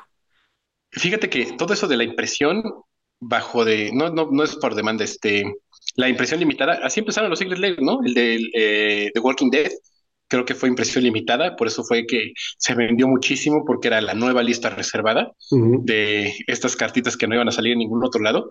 Creo que va bien, o sea, sí está mejor así, porque eso de impreso bajo demanda, ay, ay, vamos a ver cuánto nos piden y después vemos cuántas cartas este, vamos a, no. O sea, limitado está mejor porque los Secret Lair creo que siempre han tenido ese tema de cartas coleccionables. ujú, Eh, se dejó de sentir así porque ya había como un millón de Secret Lairs de, de impresos, ¿no? De, cualquier cosa. Y ahorita va a volver a pasar eso, ¿no? De que pues, ya es como que un poquito más coleccionable, ya si te gusta está chido, este, y va a haber muchísimas personas que principalmente lo compren por eso. O sea, eso, eso sí va a generar, creo yo, más ventas de los Secret Layers o que se venda todo el stock que impriman, porque va a haber muchos que digan, pues es que pues nada más hay, no sé, 100 mil, ¿no? Secret Layers de estos. Entonces, si no lo compro ahorita, después pues, lo único que va a pasar es que va a subir de precio, ¿no? Estas versiones y pues nada más es jugarle a las finanzas del Magic. To- 100%. Totalmente, totalmente de acuerdo. Hay, hay como dos aspectos que yo puedo ver, ¿no? Una es más fácil en cuestión de producción. O sea, voy a sacar tantos y se acabó, ¿no? Y dos, Es algo que, que hemos visto mucho que a, a videojuegos y a otras plataformas les funciona, el famosísimo miedo a perdérselo, que en inglés es el fear of missing out o FOMO. ujú. ¿no? Que eso, eso es lo que hace, ¿no? Lo que dice Brian. Ah, solamente va a haber tantas o, o no sabemos cuántos hay, pues ¿sabes qué? Lo pido, porque no, no sé cuándo voy a volver a conseguir esa carta, ¿no? El Secret Lair de Seth MacKinnon, ¿no? Que ahora, aparte de Seth MacKinnon, a lo mejor es tema para otro podcast. Este, ya no, ya no trabaja con Wizards of the Coast. Le dieron las gracias. Y este, y bueno, pues ahí tengo su Secret Lair y pues a lo mejor ahora va a valer más, o a, a lo mejor ahora va a valer menos, ¿no? pero, pero ese, ese miedo a que te quedes fuera ujú. es, es, eh, va a ayudar a que seguros se vendan. Y también ya Wizards debe tener números de cuáles son los Secret Lairs que sí se mueven más. No sé si, bueno, recordamos el del Señor de los Anillos todo horrible, cuyo expected value, el valor que realmente significaban las cartas, era como de un dólar y tenías que pagar 15 por esa basura, perdón, solo porque traía imágenes de la película de Ralph Bakshi. Entonces, ajá. ya por lo menos Wizard dice, oye, pues si sé que este va a vender porque son tierras, pues ya, ya tenemos aquí. Si ve que este está medio basurita, pues nada más sacamos unos cuantos, porque sabemos que no se va a vender tanto. Pero bueno, eh, esos Sí, números de Wizards que ya deben de saber, yo creo. Eh, pero bueno, podemos, creo que los tres estamos de acuerdo que esto es para bien. Digo, si aquellos que piden Secret Lairs les va a llegar más temprano, más rápido, y eso pues, es una ventaja, ¿no? Que sí, siempre nos estábamos quejando que o no llegaban, o llegaban tarde, o, o se perdían, cosas así. En Sí, fin. totalmente de acuerdo. Eh, pasamos con el siguiente tema. Ese fue un tema pues, de noticia. Ahorita sí vamos otra vez a quejarnos con Wizards porque surgió durante el... Bueno, para empezar, la historia va así. Un artista de Dungeons and Dragons, no me acuerdo bien el nombre, de hecho es uno de los famosos, que también creo que es el que hizo el Secret Lair que te gustó, Teddy, de los enanos. Ay, se me fue el nombre de este señor, pero bueno, Wayne, algo así. Wayne, no me acuerdo cómo se apellida. No me acuerdo, pero el chiste es que este señor, ilustrador de Dungeons and Dragons, sacó un dibujo de un enano muy bonito en sus redes sociales, comentando que estaba preparando cosas para el 50 aniversario de Dungeons and Dragons. Obviamente, como la red eh, de Twitter, X, es muy tóxica, mucha gente empezó a decir que esta ilustración estaba hecha con inteligencia artificial, con herramientas que le habían ayudado al artista para hacer el dibujo más rápido y pues, obviamente sacarlo. Y que, que, sí básicamente no lo hizo el artista, lo hizo una inteligencia artificial. Esto generó que el artista tuviera que sacar todos los sketches y videos de cómo si él hizo este trabajo para Wizard, para, para Dungeons and Dragons, perdón. Eh, tras esta situación que pues, sucedió durante una semana, eh, Wizards sacó todo un comunicado, de hecho aquí lo teníamos acá al lado, sobre cómo iban a usar, que bueno, que de hecho no iban a usar inteligencia artificial para ningún arte que sea dentro del juego de Magic the Gathering o Dungeons and Dragons. Y esto se lo hicieron, bueno, muy, se lo establecieron muy claro a los artistas con los que trabajan. Hay que recordar que los artistas que trabajan con Wizards of the Coast, el 99% no trabaja dentro de Wizards of the Coast, sino más bien son freelance que les trabaja, que les son pagados pues, por fuera de la empresa. Eh, pero sin embargo tienen que adherirse a estas nuevas reglas que estableció Wizards el 7 de enero de 2024. Eh, todo muy bien, todos aplaudimos. Qué bueno que Wizards respete el trabajo de los artistas, qué bueno que Wizards proteja el trabajo de personas humanas y que no estén usando inteligencia artificial para un provecho. Todo bien, hasta unos días después que salió un anuncio, bueno, una, un como promocional para Ravnica Remastered, en el cual pues te, te ponían las Shocklands en un background como muy steampunk-esco, el cual era, es muy difícil de replicar en una fotografía. Y si vemos así algunas imágenes de cómo esta fotografía, pues obviamente tiene retoques de inteligencia artificial. Y, pero pues bueno, es un anuncio promocional. En sí en sí el arte no, no se vio afectado el arte de, de las cartas, según esto, no tiene inteligencia artificial. Hijo, y se armó un desmadre en X y Twitter, antes Twitter, donde todo el mundo estaba acusando de la hipocresía de Wizards of the Coast, que el 7 de enero estaba diciendo que no iba a ut- utilizar inteligencia artificial y dos días, tres días después estaba sacando una- un, un anuncio promocional utilizando esta tecnología, ¿no? Y para hacerla, para, digo, no para, no quiero decir cosas, para quedar peor, Wizard sacó un comunicado diciendo que esa imagen no había utilizado inteligencia artificial, negando 100% lo que estábamos viendo, porque aparte tiene como ciertas cosas, Teddy no me dejará mentir, que sí se veían que eran hechas con inteligencia artificial. O sea, algunos errores que se ven en estas nuevas imágenes que está proliferando en la red se veían en este, en este artwork profesión, este promocional. Entonces Wizard dice, no, nuestro artista usó, tomó fotos y esto lo hizo un humano.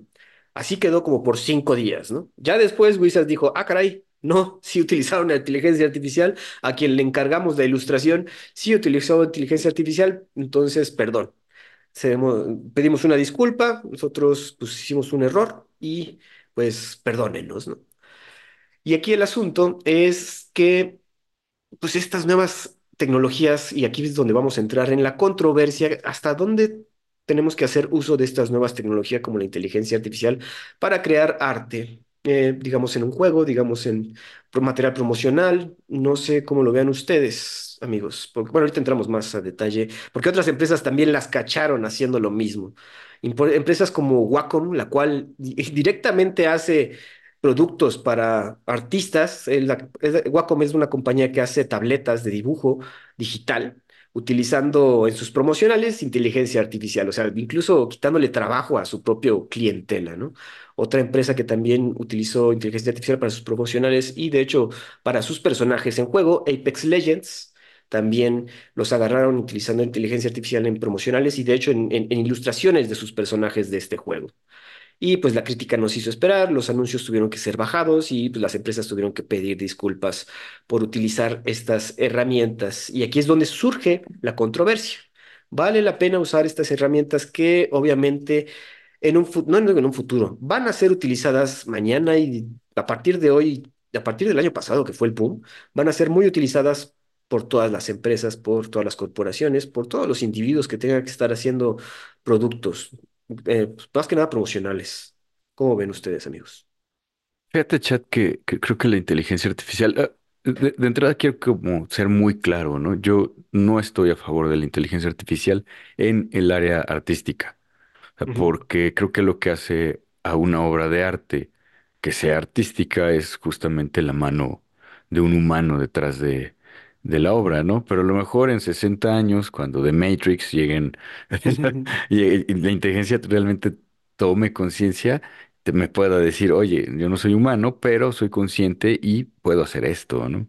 ujú, Eh, creo que hay más, ¿no? Eh, Walter Benjamin tiene un libro acerca de justamente de, de, no de la inteligencia artificial, porque pues en su época no existía, pero sí de qué es lo que hace que una obra de arte sea considerada una obra de arte, ¿no? ujú, Entonces, hay muy recomendable si quieren buscar al autor.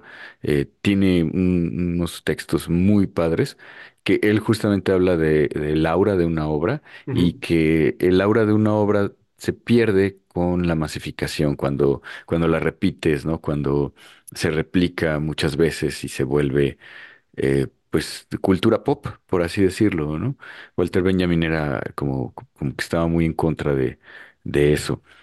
Eh, entonces, bueno, partiendo de ese punto en el que yo no estoy a favor del uso de la inteligencia artificial, eh, no puedo negar que es una herramienta que te facilita y agiliza procesos. O sea, porque yo sí me imagino un director de arte utilizando una, una inteligencia artificial para mandarle la idea a un artista y que el artista lo tenga más claro, ¿no?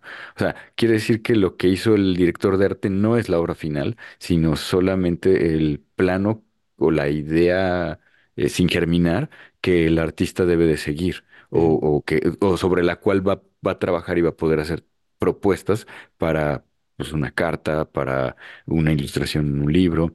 Y es eh, Wayne Reynolds, el artista que a mí me gustó, el que hizo Ah, es Ryan Reynolds, exacto. Wayne Reynolds. Ahorita me, me- me acordé.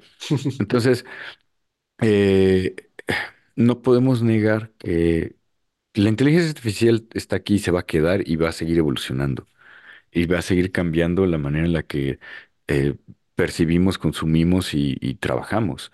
Eh, Hollywood desde hace muchos años utiliza, inteligencia artificial para generar guiones y que una vez que está generado el guion se lo pasan a los autores para que haga las correcciones. Creo que aquí el verdadero problema es que no hay un filtro o no ha habido un filtro y que eh, la gente se emocionó y, ah, voy a utilizar inteligencia artificial y mandan lo que hace la inteligencia en lugar de, de que sea como la dirección de arte, ¿no? Eh, un boceto sobre el cual vas a empezar a trabajar tú. Creo, Ujú. creo que, creo que ahí es donde está ese, ese problema. Brian, ¿cómo ves tú?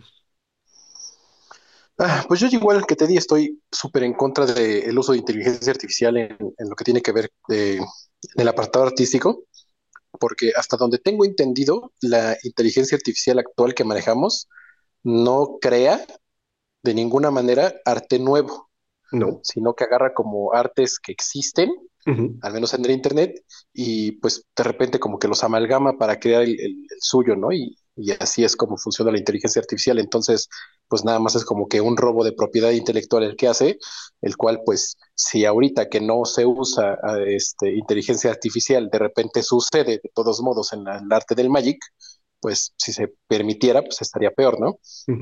Ahora, es el futuro, viejo. ¿No? Ya estamos llegando a, a ese punto en que las, las inteligencias artificiales se van a usar por montones para todas las cosas. Sí, ahorita hay como un, un gran movimiento anti-inteligencia artificial por distintas razones. Este, me imagino que así también fue el movimiento anti-brazos mecánicos, ¿no? En, en, la revolución industrial y cosas así, porque pues muchas personas pueden perder sus empleos. Eh, porque pues gracias a las inteligencias artificiales facilitas muchísimas herramientas, ¿no? Y, y, lo vamos a usar y lo vamos a seguir usando y nada más se va a seguir usando eh, con el tiempo, eh, mientras poco a poco vamos olvidando pues Terminator, ¿no? O Matrix y, y le, deja, le, le, dejamos de tener miedo a, a, las, a que las máquinas conquisten el mundo hasta que inevitablemente, según toda la ciencia ficción que existe actual, este, lo logren, ¿no? De todos modos. y, y ya veamos qué pasa, ¿no? Pero pues lo vamos a seguir usando. O sea, esto es una herramienta que se vale usarla, que si tú en tu trabajo para la escuela, en tu trabajo para tu trabajo, no este, la utilizas y te facilita, qué bien. Pero pues vamos a llegar a ese punto en que de repente, oye, pues es que yo antes necesitaba seis personas para este trabajo, pero gracias a las herramientas de inteligencia artificial ahora necesito dos o una, y entonces todas las demás se van a quedar sin ese empleo, pues va a pasar, ¿no? Y creo que es como que el miedo uh, actual que exista que eso suceda, porque sabemos bien que va a suceder. Eh, y pues qué mal, ¿no? Que, que, por ejemplo, todos esos que lo usaron como para sus anuncios, de repente ya es como de, ah, crucifíquenlos porque eso no debería de ser. Es como de, sí, yo creo que sí, ¿no? O sea, sí lo puedes usar y no pasa nada. Te gustó ese anuncio, ¿no? Nada más no te gustó que lo hiciera una máquina. es, ok, sí, yo estoy de acuerdo en todo lo que se está comentando acá.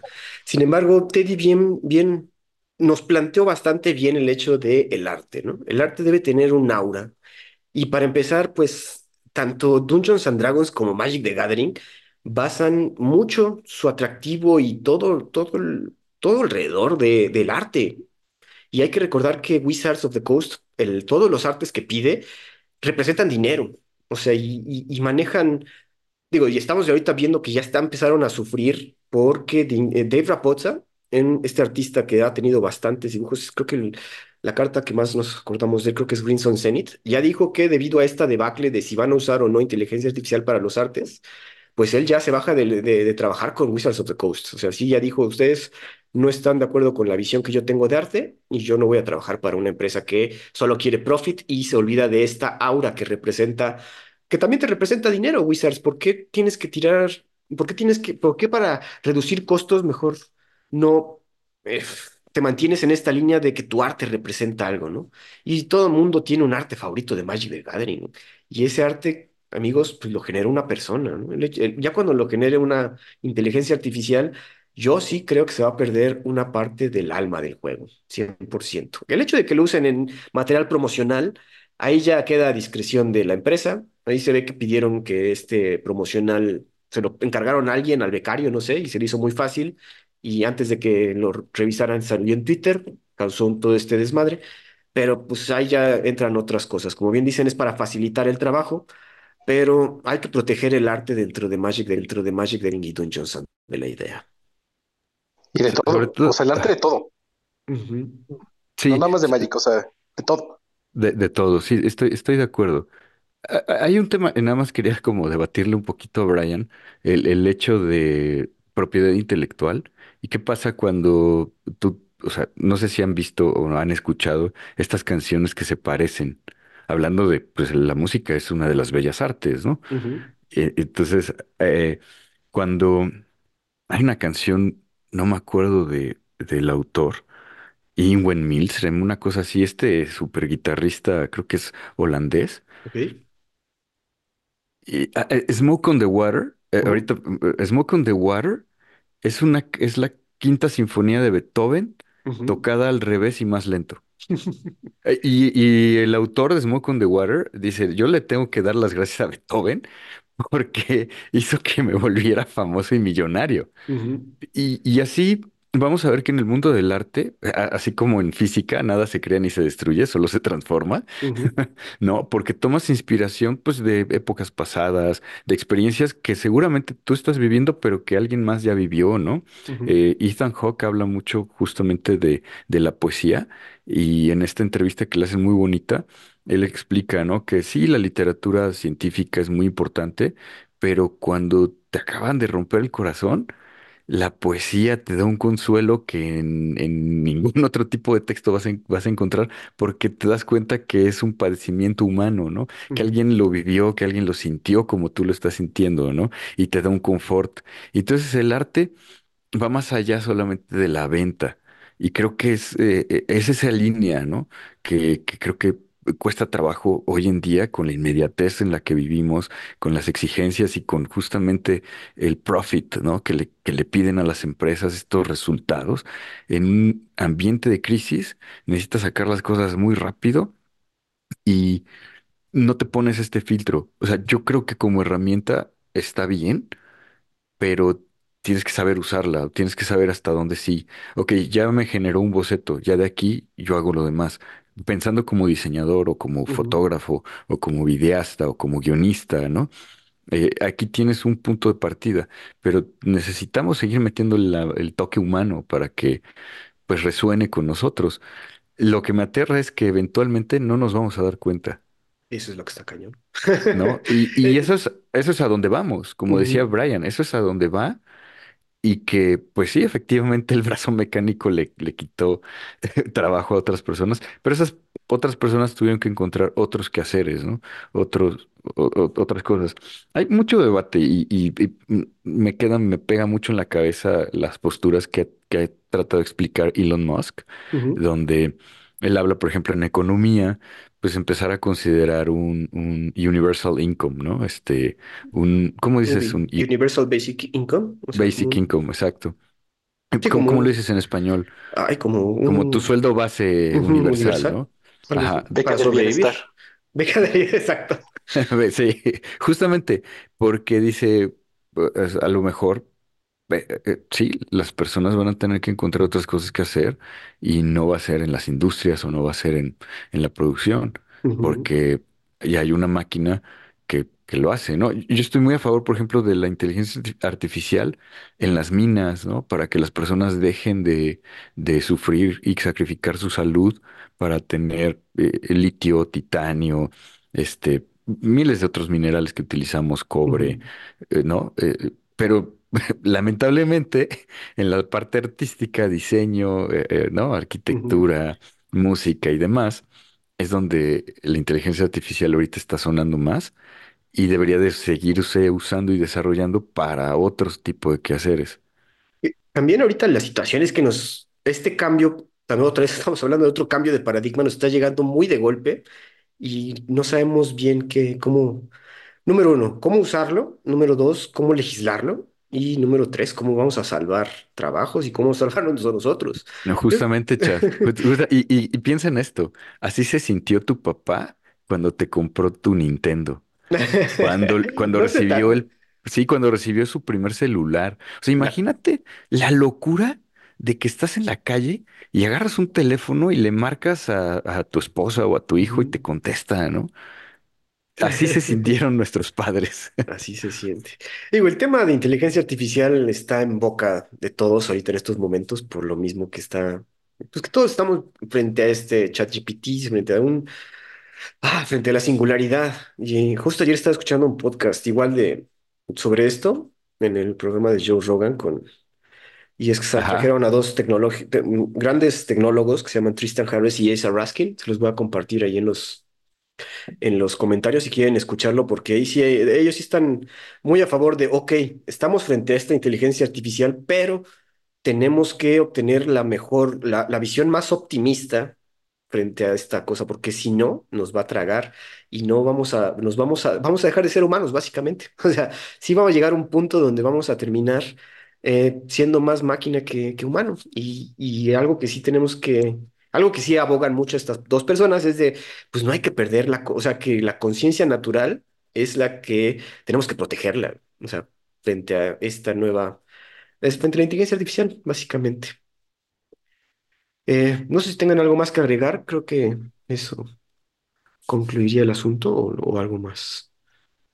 ¿Sí, No, Brian? no, Chad, o sea, de- eh, efectivamente estamos ante el precipicio, diría Fox, y Estamos, y, estamos y- y es que también, es que está muy interesante porque aparte todas las empresas de tecnología están corriendo al precipicio lo más que puedan, más rápido. ¿Por qué? Porque uno ya sacó su ChatGPT, entonces yo tengo que sacar el mío, aunque perdamos la conciencia humana, no importa, tengo que sacarlo antes, güey. Entonces, pero obviamente esa es una visión capitalista neoliberal. Perdón ahí. Cálmate, Chad. Perdón. Pero justamente de ahí que Elon Musk pidió a las empresas que están desarrollando inteligencia artificial, recordemos que él es parte de OpenAI, él es uno de los, ya se salió, ¿no? se salió, lo sacaron. Ah, bueno, pero sigue teniendo Ah, sí, digo, tiene que, no, y sigue teniendo injerencia en todo lo tecnológico. en todo, Puede, caernos bien o mal el señor, el señor está ahí a la vanguardia de la tecnología. muy, muy impresionante. Y pidió y mandó una carta y, y decía, ok, o sea, sabemos que se va a seguir desarrollando, pero por favor, hagamos un consenso, pongamos un freno en este momento para planear hacia dónde queremos ir más adelante. Ujú, No, porque cuando empiezas a crecer, yo siempre lo he pensado y pues hoy la audiencia se entera de que para mí el progreso por el progreso mismo es una tontería porque es tirarse al vacío, ¿no? O sea, ujú, tienes que tener un plan hacia dónde quieres ir. Y el problema con nosotros y como especie es que siempre corremos para adelante, ujú. aunque no sabemos lo que haya, ¿no? Sí, ¿no? Eh, Sí. en lugar de, de reflexionar qué, qué estamos haciendo, qué consecuencias tienen nuestros actos y qué es lo que pueda pasar. Y como dices, eh, el- van a afectar a empleos, va a afectar la economía, va a afectar muchas cosas, Gobierno, güey. Ahorita se viene toda, la- o sea, elecciones Elecciones en todo el mundo, güey. O sea, en en todo el todo el mundo. mundo va a estar en elecciones. Bueno, casi todo el mundo va a estar en elecciones. Aquí en México vamos a tener elecciones. Estados Unidos va a tener elecciones. Y no te quiero contar el problema que va a tener eh, pues, toda la ciudadanía frente a la inteligencia artificial mandando propaganda acá. Es Eso correcto. va a ser un desmadre horrible que Tenemos vamos a enfrentar hoy. tenemos un reto muy fuerte, ¿no? Entonces, yo creo que valdría la pena invitar a, a nuestra audiencia a que lo reflexionen, que pues, cualquiera de la, po- la postura que ellos tomen está bien, siempre y cuando esté como pensada, ¿no? Como bien cimentada. Y el tema es, pues, estarse informando y ser como muy crítico y muy analítico. 100%. Nada, Vaya. no, están, están equivocados, muchachos. El, el avance tecnológico es como el Commander, se va a regular solo. Sí, se va. No. Ok. ¿no? Este, porque, a ver, ¿no? Todo esto que está pasando con que todo el mundo quiere hacerlo es el efecto Netflix, el efecto League of Legends, el efecto Fortnite, ¿no? Este, tú lo quieres hacer antes de que alguien, tú, no, tú digas, bueno, pues yo no lo voy a hacer porque, este, la ética del avance tecnológico, no. ¿No? Si lo permito, como lo hizo Netflix, de repente se va a convertir en un monstruo que va a ser imbatible. Aunque yo saque uno con mejor cosas o lo que sea, va a ser indestructible. ¿No? Y, y lo mismo con estos juegos, ¿no? Y, y, la razón por la cual tenemos de repente un Magic Arena, ¿no? Y, y súper forzado un formato ahí para que eh, sea como que propio, ¿no? Etcétera, etcétera. O sea, eso está pasando, en eso estamos, esa es, esa es la época en la que vivimos. Entonces, no, a pesar de que salga Hank Scorpio, ¿no? Elon Musk a decir, oigan, chavos, ¿no? Tal vez no está muy bien lo que hagamos porque él también no es como que hay un santo, ¿no? Este, pues no, las otras pues van a decir, ah, claro, ¿no? Para que, no sé, a lo mejor y te demos tiempo a ti, ¿no? Y tú lo hagas mejor. No, no, no, no, no, no, no lo van a hacer, no va a suceder, ¿no? Entonces, este, el chiste es que todos nosotros que estamos involucrados en esas cosas, que lo vamos a consumir, que lo vamos a comprar, que lo vamos a utilizar, lo llevemos, ¿no? Por, por, el lado que tal vez no sea el más malo, porque de todos modos, este, eso de que si todos nos abrazamos, eh, todos vamos a ser más felices es una eh, idea imposible, ¿no? De que suceda, ¿no? Y eso de que el cambio esté en uno mismo, pues no va a suceder, este, la, ¿no? Mientras la, gente mala, voy a decir, este, esté en el poder, ¿no?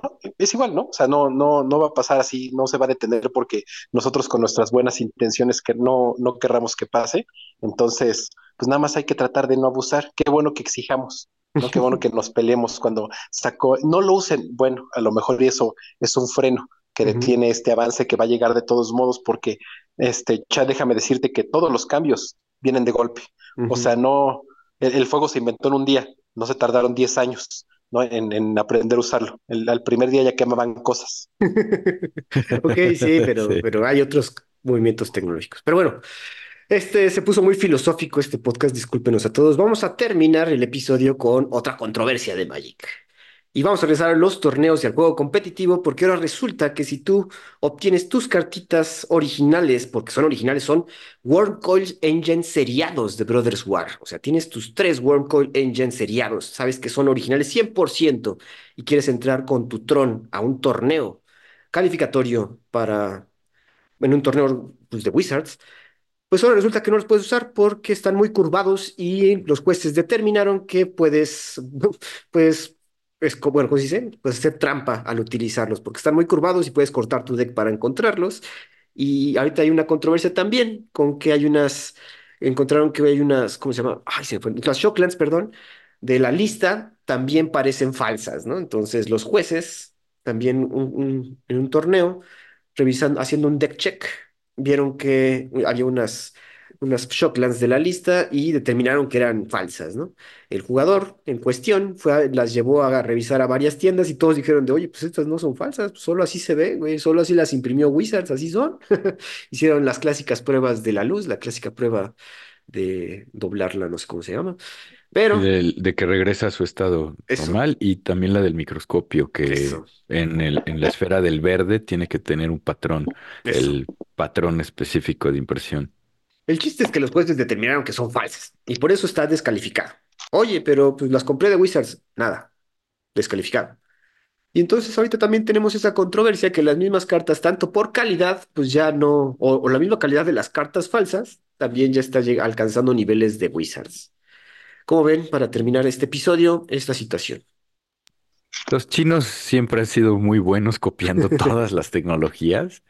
Eh, le pegaron muy duro con TikTok. muy. Muy, muy duro. Y no me extraña que sean, hay, como generaciones, ¿no? El centro de la carta antes era negra, ahora ya consiguieron que fuera azul. Eh, los patrones cada vez se parecen más. El, el único tema que me, que me da como miedo es que si los propios jueces fallan en reconocer las cartas originales, eh, ¿quién, quién es la, autoridad para definir, ¿no?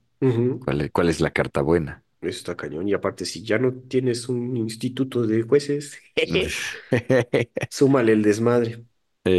Brian, ¿cómo ves?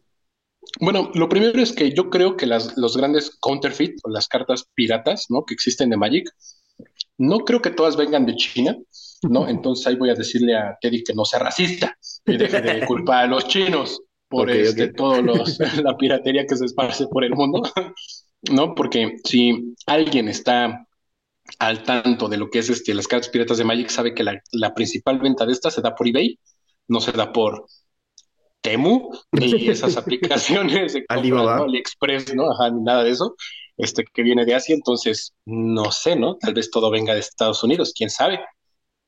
Pero, este, una, yo siempre he estado muy en contra de este tipo de cosas y de las mal llamadas proxies que son copias de las cartas, porque en algún momento, por alguna razón, así no sean malas las intenciones del jugador, muchas veces terminan en las manos de otras personas que se van a tiendas a otros lados y termina llegando un jugador que termina comprando una carta pirata por un error, ¿no? Entonces, no está padre. Odio la piratería en todas sus formas, este, excepto cuando se trata de hackear el Magic Arena para mi celular, que no es piratería, nada más es es cambiarle las cosas para que lo pueda correr, ¿no? Pero bueno, el punto es que, no, como bien dijiste, chat, para eso necesitábamos un George Academy, ¿no? Para eso necesitábamos como que algo, necesitamos, ¿no? Como que una, ah, ¿cómo se llama? ¿Cómo se le puede decir al George Academy? Una entidad. una entidad regulatoria, ¿no? A que regule y acredite como este tipo de cosas, ¿no? Porque tú puedes, esto sucede en un evento de Star City, ¿no? En un Star City Games Con, y luego vas a la Magic Con, ¿no? Y las pruebas para cartas falsas o, este, pues cartas dobladas para ver si estás haciendo trampa o eso son diferentes porque ya depende del juez que te esté haciendo esta prueba, ¿no? Del, del head judge de cada lado. Y si tuviéramos como que pues una serie de pruebas, una serie de cosas ya puesta y que todos los jueces usáramos para identificar una carta falsa o si una carta doblada, ¿no? Este, influye en que esté haciendo trampa el, jugador, pues sería más sencillo, ¿no? Para decir, ah, pues este no es nada más mi opinión, es la opinión de todos los jueces certificados por este instituto. Entonces, pues espero, ¿no? Algo así suceda en algún tiempo, porque pues, hasta ahorita no sucede. Por, eh, más hablando por el caso de las Bunker Engine, porque leyendo toda la novela de, este jugador en Twitter, ex, eh, mencionaba que tenía múltiples cartas que se habían doblado, que incluso el juez como que hizo varias pruebas para intentar llegar a las, a, las Wormcoil este, que tenía pandeadas y como que fracasó en, en algunas de ellas. ¿No? No era tan obvio que este, pudieras como partir tu deco, acomodarlas para estarlas robando, saber que sí eran estas Gumcol, porque había otras cartas que igual estaban pandeadas, ya que este jugador se apegó a la regla de que o todas foil o ninguna foil, y todas eran foil, con distintos pandeos por distintos tipos de impresiones. Y entonces, pero aún así, pues eh, se determinó, ¿no? El juez que de todos modos estaba como haciendo trampa y las mandó a cambiar, lo cual pues está horrible, ¿no? Este, más siendo un jugador que buscaba tener como la versión más épica de este deck de Tron, que desde ahí me dio asco, porque qué asco jugar Tron. Pero pues, ¿no? Este, buscaba tener como que la versión de, más raras, ¿no? Posible este, este deck. Y pues que no se pudiera, ¿no? Y que salía con esto y que muy posiblemente en otro torneo no funcione igual o no le, no le den la misma eh, penalización por este tipo de cosas. Entonces sí necesitamos como que un, nuevo Yoche Academy que sí no regule a los jueces en estos casos, o a mí me gustaría que apareciera, que se me hace que va a ser algo difícil, pero ojalá sí exista y qué lástima, qué lástima que esto esté pasando y que vaya a pasar más, que vaya a pasar eh, en distintos lados, con distintos jueces, de distintas maneras, eh, que se cree un debate constante sobre estas cosas, porque sí hemos visto que tratan de mejorar la calidad de repente, ¿no? Este, en las cartas foil y que no se pandean unas como se pandeaban antes. Eh, y qué bueno, porque pues, ese control de calidad, me imagino que cuando imprimes un millón de cartas mensuales, si no es que más, pues es muy difícil de llevar, ¿no? O, de tratar de estar testeando cuando la humedad en Veracruz y, no sé, la Patagonia Argentina no es la misma. Claro.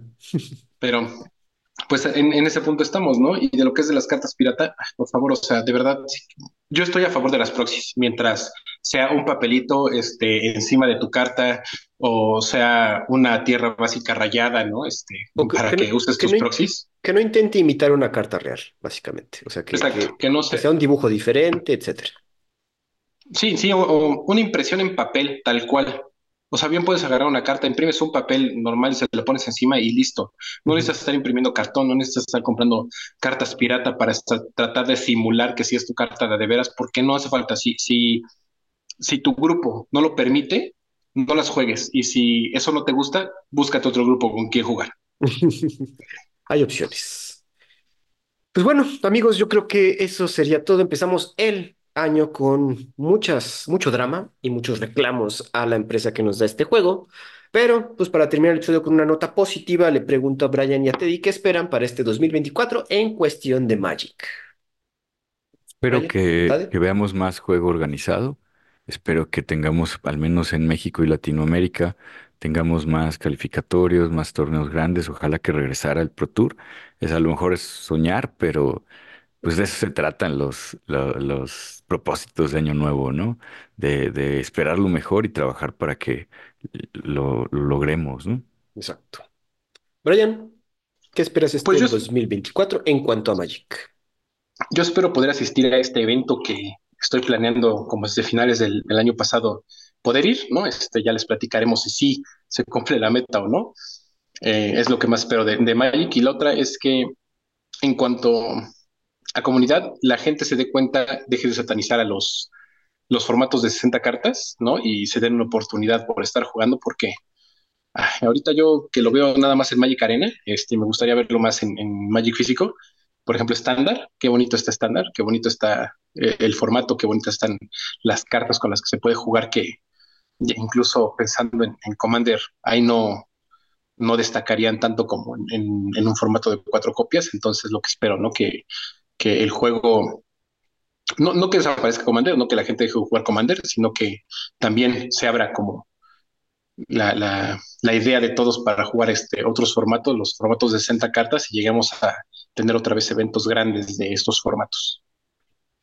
Es correcto, amigos. Pues bueno, yo creo que eso sería todo. Tenemos muchos falta, ¿Ah? Falta tu, falta lo tuyo. Ah, este, yo que espero. ya, me agarraste en curva, te ya no sé. No, sí, ya sé. Espero que los decks de Fallout estén buenos para. Yo quiero comprar esos decks, por lo menos el de el Jeskai, ya lo tengo muy en, en los ojos. Y que esta aventura con los Universes Beyond, también para final de año tenemos Final Fantasy.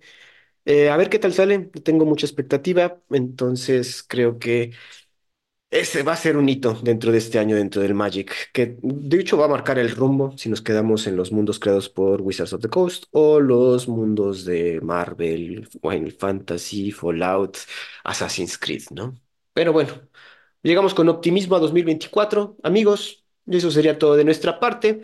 Feliz año nuevo. Nos escuchamos la siguiente semana aquí en el podcast del cartón. Hasta luego. Gracias. Escríbenos con todas tus dudas, sugerencias o comentarios a elpodcastdelcartón.com y en Twitter encontramos como arroba podcast de cartón. Hasta la próxima.